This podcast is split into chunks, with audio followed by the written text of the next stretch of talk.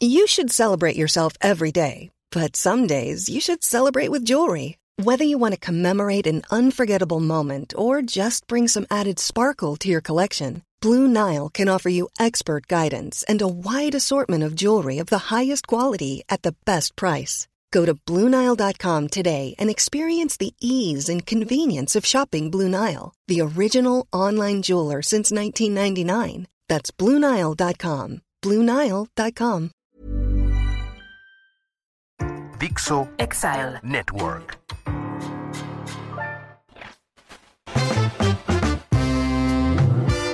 El Ciudadano Político. El podcast de Max Kaiser. Conocer y entender la política mexicana para crear ciudadanos capaces de reconstruir su democracia. Hola, yo soy Max Kaiser y esto es El Ciudadano Político.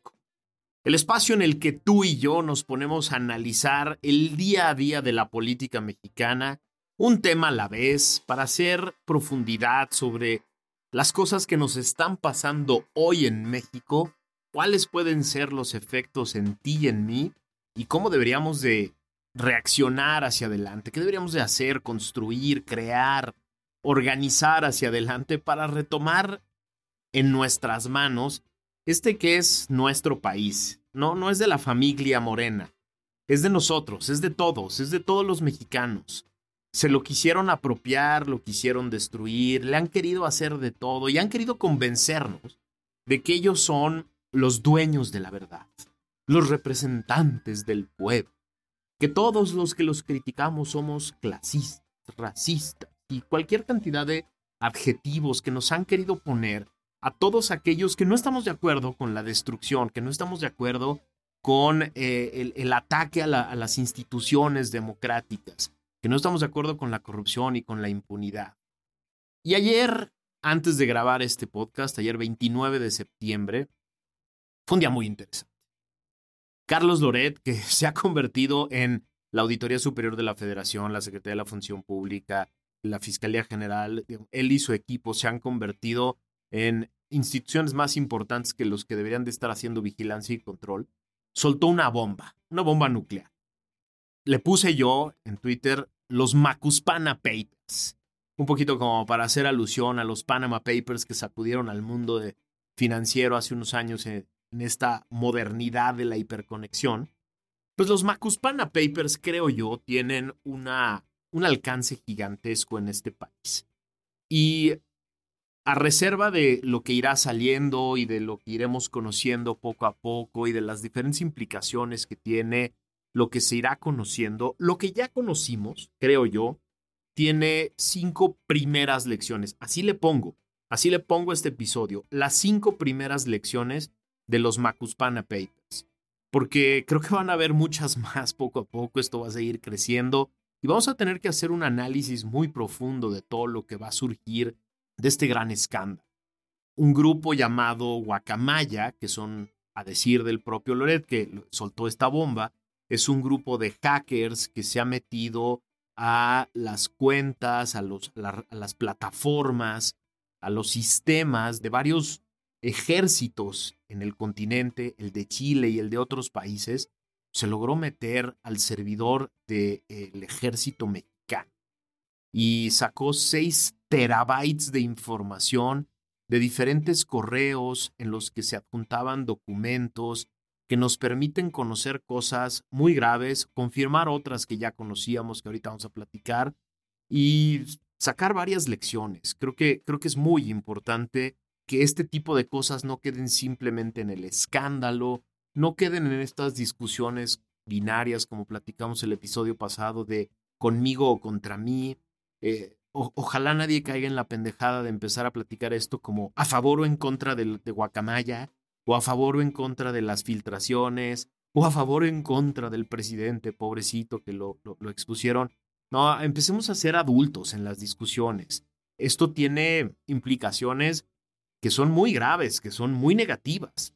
A pesar de que quede expuesto el presidente y que a quienes no congraciamos con él y con su, con su gobierno, tenemos que ver que aquí hay cosas muy graves que tenemos que atender. Y por eso vale la pena hacer el análisis completo Y déjenme sugerir, poner sobre la mesa cinco lecciones que salen, por lo menos ahorita, de los Macuspana Papers. La primera, la primera gran lección, la ciberseguridad es muy importante. Es decir, este gobierno chabacano, improvisado, de personas con poca capacidad y poca experiencia, que dicen que desde sacar petróleo hasta producir electricidad o comprar medicinas, lo puede hacer cualquiera, y que los sistemas y que las redes y que los procesos y los métodos que inventaron los que ellos hablan, eh, los que ellos se refieren como los conservadores neoliberales del pasado, bueno, todo eso sí es importante. Sí es importante tener personas con capacidad y experiencia que sepan proteger la información privilegiada de seguridad nacional del ejército mexicano. Carajo, si se hubieran metido a los sistemas de la SEP y hubieran revelado las calificaciones de Delfina de cuando era chiquita, hubieran revelado, eh, no sé, algún tema de contratación y compras de algunos equipos de cómputo para los maestros, sería un escándalo, pero es mil veces más grave que se hayan metido al ejército mexicano. Sí, a la plataforma de, comunicaciones del el encargado de nuestra seguridad nacional y ahora de toda la seguridad pública. Esto tenemos que verlo con muchísima preocupación. ¿eh? Insisto, no se trata de haber entrado a las plataformas de algún órgano pequeño, no, se trata de haber vulnerado la ciberseguridad de aquel aparato que el presidente quiere que se encargue no solo de la seguridad nacional, sino de toda la seguridad pública. Eh, eh, eh, este, estos 6 terabytes de información refieren comunicaciones directas entre personas del más alto rango del ejército. Hay por ahí una, una, comunicación y, y, un pleito entre el secretario de Marina y el secretario de la Defensa, la revelación de operativos del ejército, Seguramente habrá ahí la revelación de personajes que trabajan con las Fuerzas Armadas, que a lo mejor no deberían de trabajar, la revelación de cómo, cómo están funcionando las grandes obras de infraestructura. Carajo, sí es, sí es importantísimo que pongamos mucha atención en esta vulneración y cómo deberíamos de, como país y como Estado, proteger la información más sensible del Estado mexicano. ¿no? Hay que tomarse muy en serio a partir de esto la ciberseguridad. A partir de este momento ya no debería de ser un tema de broma, un tema de juego, el invertir de manera importante en las capacidades de aquellas instituciones que supuestamente nos están cuidando a todos. Esa creo yo es la primera lección muy rápida que sale de unas cuantas horas de estar pensando y analizando en este. Segunda lección que creo es muy importante para este gobierno y para todos. Hoy, en este mundo de la hiperconectividad, en este mundo en el que todo está alojado en redes, todo está alojado en bits y bytes, todo está alojado en información digital, todo se sabe. Un día, todo se sabe. Hoy tratar de guardar secretos, sobre todo secretos que puedan ser muy jugosos para aquellas personas que no necesariamente están contigo, que están buscando cómo afectarte, que están buscando cómo golpearte. Sobre todo, si eres un gobierno y eres un gobierno que le está tratando de pegar a todo aquel que no le echa porras, más te vale estar consciente que todo un día se va a saber. Sí, todas estas decisiones tan graves que están allá adentro, un día se van a saber. Uno de los eh, documentos que me pareció más grave fue este informe del ejército mexicano del operativo llamado Culiacanazo. Sí, este, este momento tan terrible de la historia reciente de México, que refiere en tres pasos uno de los documentos que se expuso en esta primera entrega de los Macuspana Papers.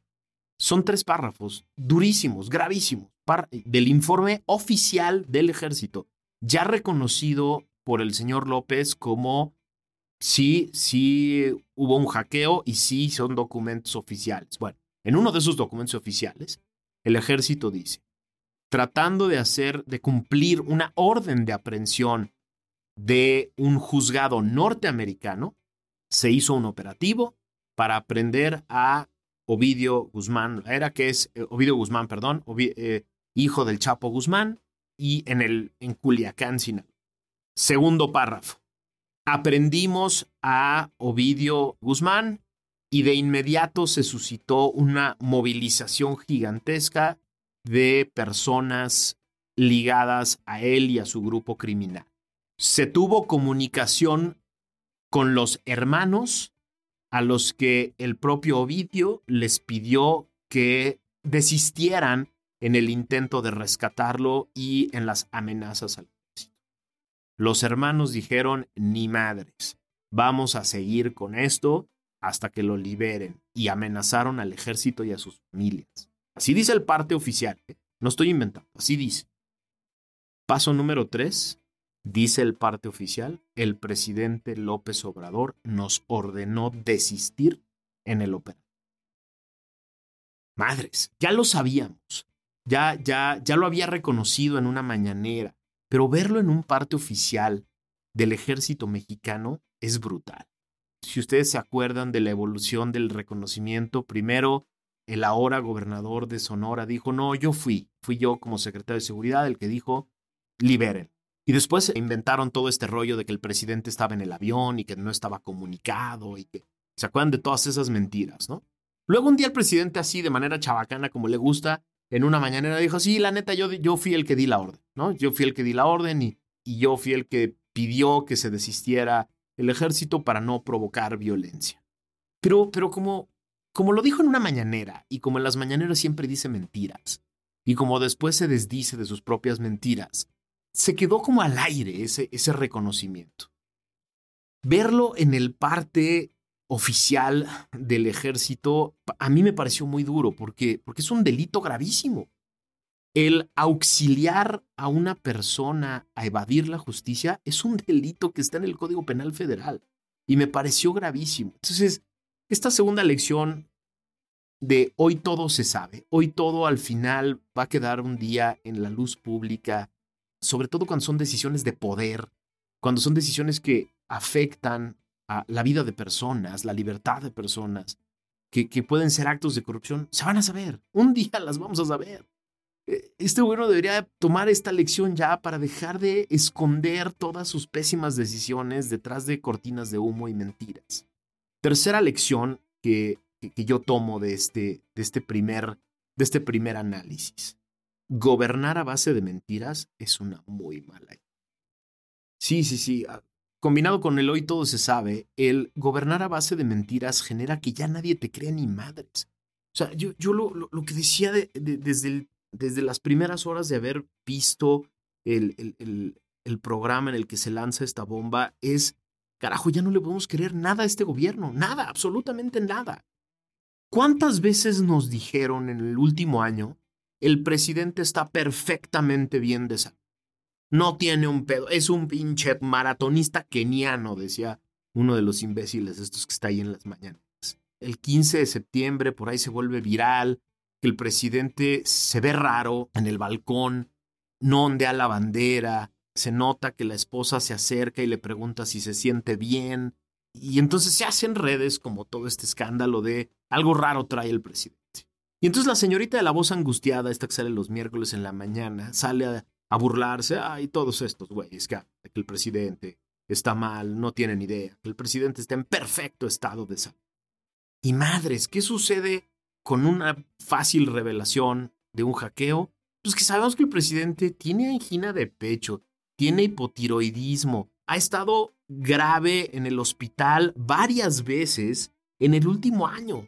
Ha sido trasladado al hospital y, a ver, no dicho por mí, ¿eh? Así dice el parte de los médicos militares que lo atienden, que ha estado muy grave, en tratamientos muy delicados. Y de pronto el cuestionamiento para todo mundo es, ¿qué tan grave está que tiene que esconderse todo esto?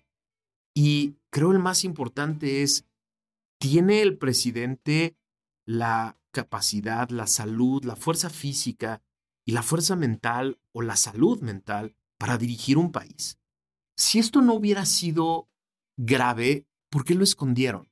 Si no generara preocupación, ¿por qué se tomaron tantas medidas para que no se supiera? Fue muy curiosa la evolución de los porristas en las redes sociales desde que salen los Macuspana Papers, porque lo primero es, ah, pinche Loret, fake news, ah, esto no es cierto, ah, son mentiras. Ah". Y poco a poco fue evolucionando hasta que llega la mañanera y el presidente dice, pues sí, la neta sí estoy enfermo. Sí, sí, sí tengo eso, eso que dice ahí, y sí, sí fue un hackeo, y sí, y sí tengo problemas de esa. Y entonces los porristas tienen que salir a decir, ah, no, bueno, ya sabíamos, ¿no? Y, no hay nada nuevo, y es un honor estar con Obrador, y no estén chingando si hay una reflexión importante que hacer sobre la salud del jefe del Estado. En las diferentes democracias del mundo, la salud del jefe del Estado es pública, porque el jefe de un Estado toma decisiones muy graves. Y si tiene problemas graves de salud, la gran pregunta es cuánta energía, cuánta capacidad, cuánto ánimo, cuánta lucidez le queda para tomar decisiones que nos afectan a todos. Ese es el problema de gobernar a base de puras mentiras, que de pronto se pierde el parámetro de lo que es verdad y de lo que no lo es, de aquello en lo que podemos confiar y lo que no. ¿Qué es aquello que nos permite creer que se están tomando buenas decisiones en el gobierno o por lo menos que las decisiones las está tomando una persona que está sana?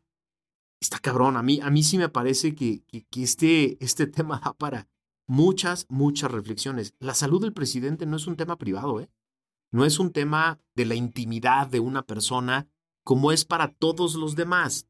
Tu salud y la mía, nuestro expediente clínico, nuestras, nuestros males, nuestras enfermedades, sí son del ámbito privado y sí tienen que resguardarse en el ámbito privado. Del jefe del Estado no. Y habría que preguntar, ¿qué pasa cuando se miente sistemáticamente sobre el tema? ¿Qué hay detrás de una mentira sistemática como esta? ¿no? El reconocer que el presidente es un hombre enfermo es un tema que, que debe estar en la discusión pública, porque no sabemos si, ese, si esa enfermedad le impide tomar buenas decisiones en otros temas. Lección número cuatro que derivo yo de este, de este primer análisis.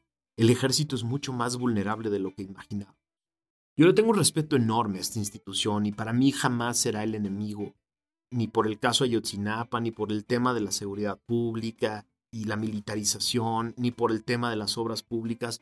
Yo creo que el enemigo es un jefe de Estado, o sea, digamos, el enemigo es la decisión de poner al ejército a, a tomar decisiones, a estar en funciones, a asumir responsabilidades que no les corresponden el enemigo es el mal diseño de la seguridad pública, es, el, es la corrupción de algunas personas, es el tomar decisiones que parecen mucho más encaminadas a dar un manotazo en la mesa que resolver problemas.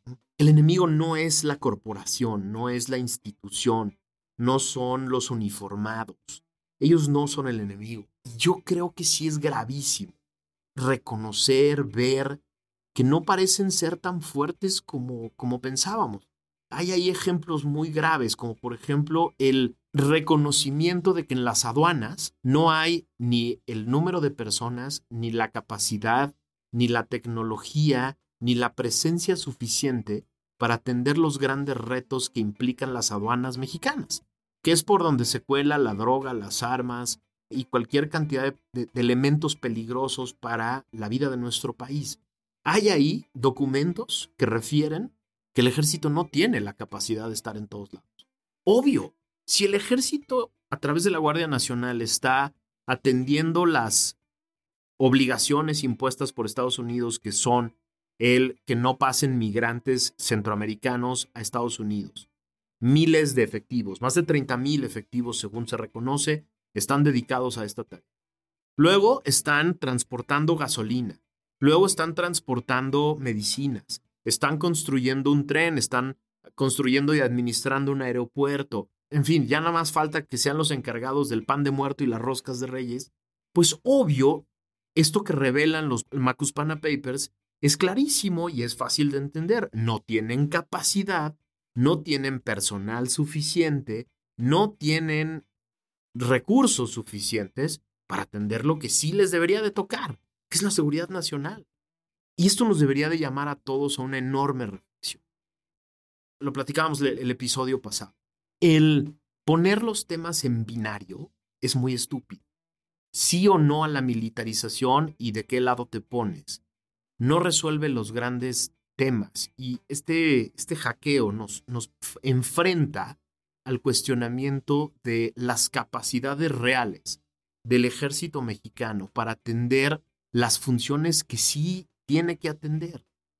Si están atendiendo caprichos del presidente, no están atendiendo la seguridad nacional y no están atendiendo la seguridad pública, que es esta encomienda inconstitucional que tienen en este momento sobre la mesa. Y esto nos tiene que llamar a todos a la reflexión. Platicábamos hace algunos episodios, en este momento se está discutiendo en la Cámara de Diputados el presupuesto de egresos de la federación. Se está discutiendo dónde poner los recursos, dónde poner la lana que nos quitan a ti y a mí. Y lo que nos revela este hackeo es que el ejército, a pesar de que ha crecido de manera desmedida y no proporcionada a otros temas su capacidad económica, los recursos que tiene, lo que nos revela es que no son del tamaño y no son lo suficientemente grandes y no son lo suficientemente fuertes para atender todas las demás cosas que tienen encima. Y por lo tanto, nuestra seguridad está en peligro. Quinta lección. Ser porrista de este gobierno es una pesa. Es imposible. Si combinamos varias de las lecciones que es que hoy todo se sabe, que este gobierno ejerce el poder a base de mentiras permanentes y, sistemáticas. Que el presidente es un hombre enfermo que va y viene y que cambia de parecer y que, y que de pronto genera todo tipo de cortinas de humo para atrapar otras cosas y demás. La conclusión más sencilla es que es imposible ser Chairo. Yo ah, trato de no decirles así, pero es que es imposible ser en este momento un porrista del gobierno porque de pronto tienes que salir a defender como loco una serie de cosas que son absurdas para que al día siguiente tengas que salir a defender exactamente lo contrario. Exactamente lo contrario a lo que estabas defendiendo el día anterior. Y eso hace, hace que la discusión pública sea muy chafa, sea muy barata, sea muy poco productiva. Échenle un ojo a los columnistas, comunicadores, académicos, analistas y demás que le quedan al gobierno de su lado. Nada más vean el tipo de personas que son, la calidad de sus argumentos, la calidad de lo que producen y escriben, de los programas de radio y televisión en sus plataformas paleras que hacen. Nada más échenle un ojo a eso. Analicen el tamaño de personas que son, de dónde vienen sus recursos, cómo hablan de los diferentes temas, cómo tratan de simplificar las cosas más complejas e importantes. Y con eso nos podemos dar cuenta de dos cosas. Uno, que es imposible ser palero del gobierno. Es imposible, es, es una tarea prácticamente indigna, pero, pero prácticamente imposible. Pero dos, nos deja ver el, el gran fracaso de este gobierno.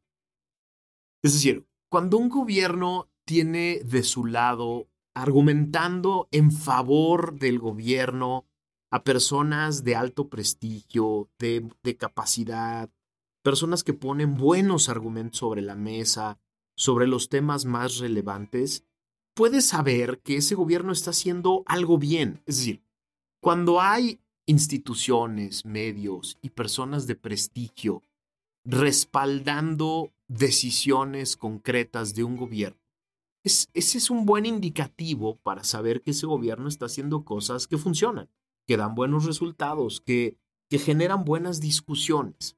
Cuando en cambio ves que estas personas son muy pequeñitas, muy pequeñitas en prestigio, en tamaño, en voz, en capacidad, en inteligencia, y que queda claro que solo hablan bien del gobierno por interés, porque les pagan, porque forman parte de un grupo, porque aborrecen todo lo que se ha pasado, pues te queda claro que a este gobierno le queda, le queda muy poco. Los Macuspana Papers los exhibieron de una manera brutal. Es, fue, fue increíble ver la evolución del 29 al 30 de septiembre en unas cuantas horas. Pasaron de esto es una mentira, fake news, no son ciertos, Loret es un golpista, bla, bla, bla, a su presidente reconociendo en la mañana, pues la neta sí es un hackeo y sí es cierto y sí estoy enfermo y etcétera. Y entonces estas personas en todos sus medios, en todos los espacios donde están, pasaron a, eh, bueno, pero ya se sabía, bueno, pero no es tan importante, bueno, pero eh, todo esto ya era del dominio público y no cambia nada y no es trascendente. Es imposible. de verdad, qué cosa más, más terrible. Déjenme les pongo una, una reflexión hacia adelante, porque yo creo que todavía vamos a ver que los Macuspana Papers crezcan y crezcan. De lo que se sabe son 6 terabytes de información y son comunicaciones entre, entre diferentes miembros de las Fuerzas Armadas. Seguramente el equipo de Loret y otros más que estén involucrados están ya buscando otros elementos que están ahí sobre la mesa. Mi reflexión final para ustedes es que aprendamos a ver estas cosas como oportunidades para descubrir las intenciones reales de quien ejerce el poder. Las filtraciones no son buenas per se. Exhibir a un gobierno, por más que sea un gobierno en el que no estás de acuerdo, no es bueno per se. Le podemos dar una buena utilidad cuando la transparencia, esta hipertransparencia, se pueden convertir en oportunidades para encontrar las malas causas, las malas intenciones, las malas formas, el abuso del poder, la corrupción, y nos permiten no tapar hoyos, sino nos permiten construir hacia adelante modelos de ejercicio del poder que nos sirvan a todos. Creo que es una gran oportunidad. Es una gran oportunidad para revisarnos, para recrear las, los eventos en donde los resultados fueron bochornosos o a veces trágicos? ¿Y qué podríamos hacer mejor hacia adelante? ¿Cómo podríamos tomar mejores decisiones? ¿Cómo podríamos construir un Estado y un gobierno que funcione mejor y que no requiera, que no necesite de un hackeo y de una filtración monumental para rendir cuentas? para que sepamos qué carajos está sucediendo. Esa creo que yo, e, e, esa creo que es la reflexión que vamos a tener que hacer todo el tiempo. ¿Por qué carajos necesitamos de un grupo de hackers profesionales para enterarnos de las cosas más sensibles de este gobierno? No debería de ser esa una función esencial del Estado en una democracia, rendirnos cuentas. Esa es la pregunta que te dejo para todo lo que viene en este caso. Yo soy Max Kaiser, esto es El Ciudadano Político, nos escuchamos la semana.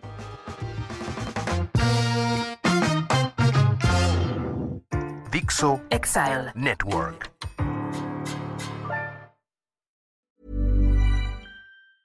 Hey, it's Danny Pellegrino from Everything Iconic. Ready to upgrade your style game without blowing your budget? Check out Quince. They've got all the good stuff shirts and polos, activewear, and fine leather goods, all at 50 to 80% less than other high end brands. And the best part? They're all about safe, ethical, and responsible manufacturing. Get that luxury vibe without the luxury price tag. Hit up quince.com slash upgrade for free shipping and 365 day returns on your next order. That's quince.com slash upgrade.